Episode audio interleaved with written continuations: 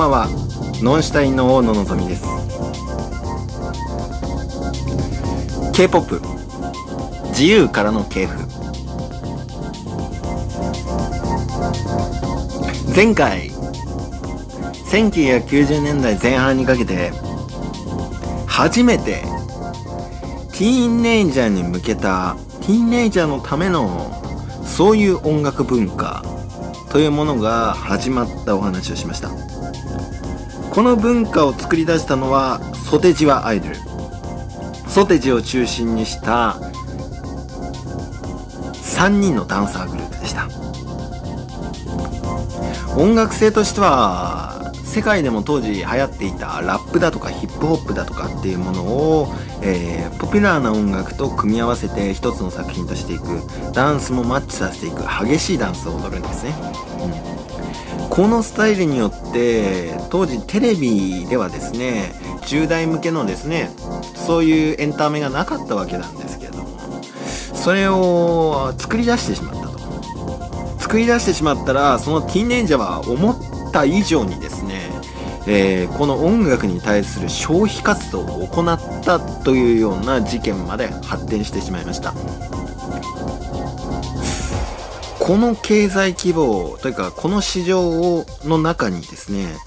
どうにか入れないものかということで、えー、機会を伺っていった存在がありました。ソテジワアイドルが解散した1996年。この1996年に間髪入れない形で突如登場したアイドルグループがありました。この名前は HOT、エチョティと呼ばれていますが、この HOT が突如、韓国のティーネイジャー向けのアイドルグループとして発信されました。もうこの90年代後半はエチョティの時代と言ってもいいくらいですね、絶大な人気を得た、そういうアイドルグループになります。このエチョティを発信した、あそしてプロデュースした芸能プロダクションがあります。その名前は SM エンターテインメント。イースマンが作り上げた今でもある最老舗というかね、えー、老舗のアイドル事務所なんですけども、でね、SM エンターテインメントはイスマンが作ったわけなんだけれども、前も話した通り、イスマンはですね、えー、韓国で大変人気のある歌手だったわけなんだが、韓国での、えー、表現活動ができなくなったために芸能活動を諦めた。そういう人でした。そして、えー、アメリカに行ってエンジニアになる道に進もうとしていたはずなんですよね。でも、96年時点では韓国に戻ってきている。なぜか。えー、これをお話しするためには、1985年まで時を遡る必要があります。1985年以前、彼はアメリカで留学をしていました。しかし、どうにも頭の中から音楽というものは離れられずにいたわけなんです。そんな時代にアメリカでは新しいテレビ局が開局しました。このテレビ局の名前がですね、MTV と呼ばれてるんですけども、えー、日本の皆さんもですね、結構知っていると思います。MTV。CS ではね、チャンネルが1個あるはずなんですね。音楽に関する番組がずっとやっているというような、そういうですね、テレビ局になるわけなんですけれども、これによってですね、アメリカの音楽市場っていうものは大きく変わります。まず何が変わったのかというと、えー、テレビで音楽を出していくわけなので、映像を前提にした音楽作りというものが行われるようになります。えー、大衆音楽の本質が変わってしまったということです。なので PV というものの役割も大きくなりました。あの、SM エンターテインメントが PV というものを結構力入れるのには、あこの MTV の影響があったと思います。イースマンのこの時のその衝撃というものがあったんだろうと思うんです。その映像を前提にしたティーネイジャーの音楽というものを見てですね、彼はこれを韓国で実現させたいという夢を新たに持つことになります。音楽そのものを韓国で実現させるというのは、一人のアーティストが成し遂げることがなかなか難しいことなんですよ。これやってのけたのは多分今までは、こう韓国では、袖地はアイドルくらいしかいなかったいなかったし、今でもソテチ以外はいないと思うんですが、ということで、彼は1985年、韓国に帰国します。そして、えー、1989年、まさに韓国で今から民主化の波が始まるぞというようなタイミングで SM プロジェクトというものを開始します。これが SM エンターテインメントになっていくわけですね。SM というのはイースマンのスとマのイニシャルになるわけなんですが、スマン企画っていうことですね。うん、で、この SM プロジェクトはですね、インテリ系のイースマンの戦略をまさに表してるなというふうに感じるところとしてあるのが、発掘とか育成、宣伝までをすべて行う頭脳派集団なわけなんです。トータルプロデュースです。でね、効率的にアイドルを育成していく会社なんですよ、SM って。うん。で、まあそこが問題だったりもするわけなんですけども、あとはまあ上場するタイミングとかっていうところも含めて、うん、えー、その経済界の業界すべてを見た戦略を打ってくる。そして、えー、音楽市場としてはですね、その時の、その時その時のブームっていうものを徹底して分析して、えー、そのコンセプトとか、あと出すタイミングとかっていうものを未来を見据えてね、それを逆算して戦略を組むっていうようなチームなわけなんですよ。まあ、逆算して戦略を組むっていうのは、2000年くらいにこの性格が強くなってきたところもありますけれども、90年代はまだちょっとそこが弱いところはありますが、まあ、ただ CT、カルチャーテクノロジーというものを駆使して、頭脳でチームとして戦っていく。これが SM プロジェクトなわけです。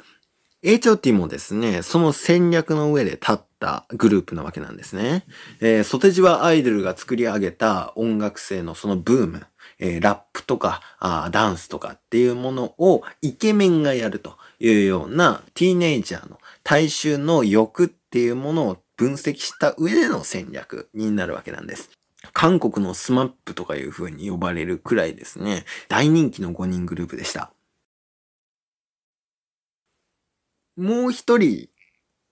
このティーネイジャーに対して、ソテジはアイドルのこの空いた席を狙っていた人がいました。それが DSP メディアのイーホヨンになります。イーホヨンはですね、えー、芸能界にいた期間としてはイースマンより長いんですけれども、その期間を経て、たくさんの人脈を作った人です。この DSP の戦略は、イーホヨンがもともと体育教師なのもあるんじゃないかなっていうふうに思うんですが、体育会系というか体力勝負というか、ゴリ押しの戦略をするわけなんですよ。うん。僕結構好きなんですけどね、このイーホヨンの戦略自体は好感が持てるんですが、この DSP が1996年 SM に追い越されちゃったもんだから、その次の年にですね、HOT よりも1人多い6人グループとして、ジェクスキスという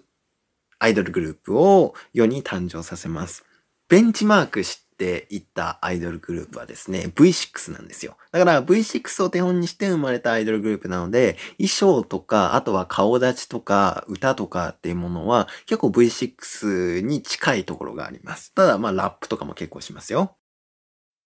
なんて言ったらいいんだろう。売り方が結構特殊でして、まず、えー、DSP は SM ほどの育成期間っていうものがないんですよ。だから、あ結構大学とかね、あとはダンスとかたくさんやっている、えー、何院って言うんだっけ？ドラマがありましたよね。北院クラス？忘れたけど、ダンサーとかを探してきたりとかっていうような、直接、スカウトして、短い育成期間で世に出していくっていうスタイルなんですよね。だから、短い期間なんで、かなり、その人を見る目っていうのが重要なんですけど、いいホヨンってね、異常なほどまでに人を見る目があったわけなんですよ。はい。で、人を見る目があるプラスの努力家なんで、彼は。朝に3食、昼に3食、夜に3食みたいなね、感じで、テレビ界のね、人とか芸能界の人とご飯食って会食して出してもらえんかっていうのを永遠とやるわけなんですよ。かなりきつかったと思います。しかもあの、寝る時間っても超短いですからね。だから、あの、結構、体害してたと思うんですけど、まあ実際体調は崩してましたからね。ただ、もともと体力のある人なんで、それをガシガシ、えー、推し進めていたというような感じです。ただ、力で押していくっていうよりかは、インフォンは頭を使うので、例えば、この時間、このタイミングにこういうコンセプトのアイドルとか、こういう芸能人をセットで抱き込んで出したら、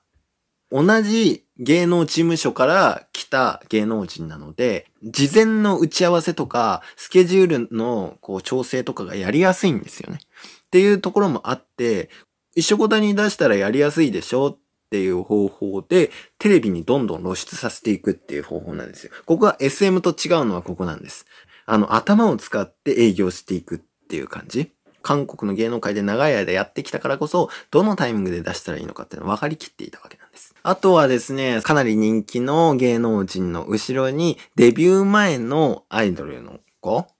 っていうのを、え育成中の子とかを後ろにつかせることで、え既存のファンの人にも顔を覚えてもらってデビューしたと同時に大ヒットさせるっていうような戦略もとっていました。えー、ここのね、使い方がね、今でこそ SM エンターテインメントはそこがすごいってていう風に言われてまして、えデビュー前の露出の仕方とかもちゃんとしてるっていう風に言われてるんですけど、実は SM エンターテインメントじゃなくて DSP が先にやってて、それを真似する形で SM がやってるというだけなんですよね。ということで、あの、SM は SM で、こう、先見の明があるし、あと頭脳派だしね、DSP は DSP で力でどんどん押してって、頭を使って打っていくしっていうような戦略で、こう、競い合っていたわけです。で、1997年、ジェックスキスがデビューしたと同時にですね、DSP では女性のアイドルグループを出そうと思ったんですが、97年に SM エンターテイメントが SES という女性アイドルグループを世に出します。はい。でね、3人グループなんですね。清純派です。そして、えー、ダンスがすごい。優しい音楽を結構歌ったりするんですけども、そういった清純なイメージというのがありました。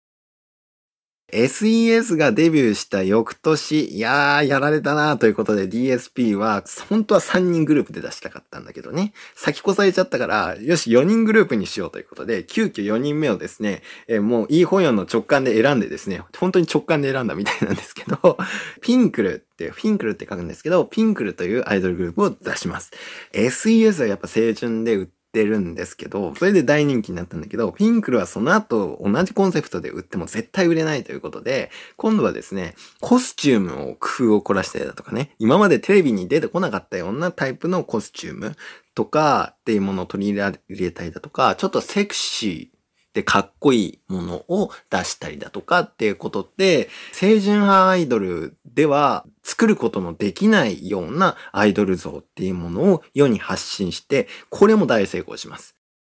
そしてその後またね、SM では神話が出たらその一人多いクリック B っていうね、ちょっとワイド系のね、アイドルグループが出たりということで、SM と DSP が頭脳と体力を使ってですね、競い合う。これが90年代後半から2000年代に行くちょっと手前くらいまでところ、20世紀末での韓国のアイドル業界というものが生まれた時の瞬間のことです。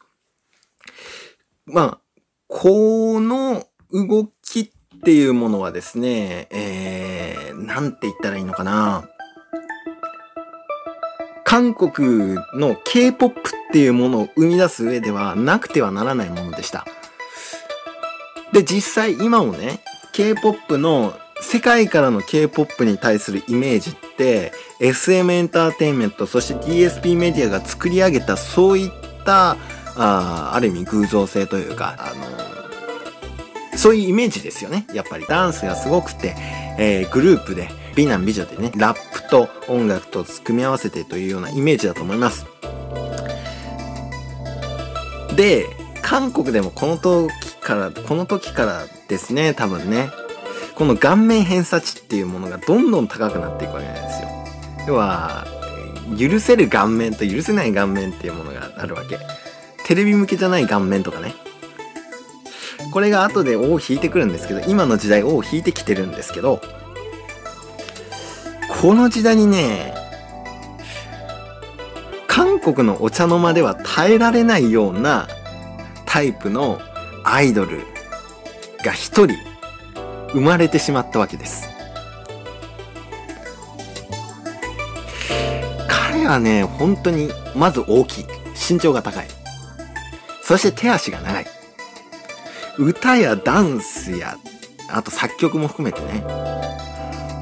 すごいんですよ、やっぱり。すごいんだけど、とんでもない歌詞の歌を歌ったりね。っていうことをするアイドルらしからぬ行動をとるわけ。曲をパクっちゃったりね。で、何よりも世の中にとって衝撃だったのはその顔面なんですよ。もう韓国のお茶の間では耐えられない顔面をしてるわけ。ゴリラなんて呼ばれちゃってね。でも今の時代はね、日本と韓国両方の国で、この顔は受け入れられています。その人の名前、パク・ジニョン。J.Y. パークが近い登場します。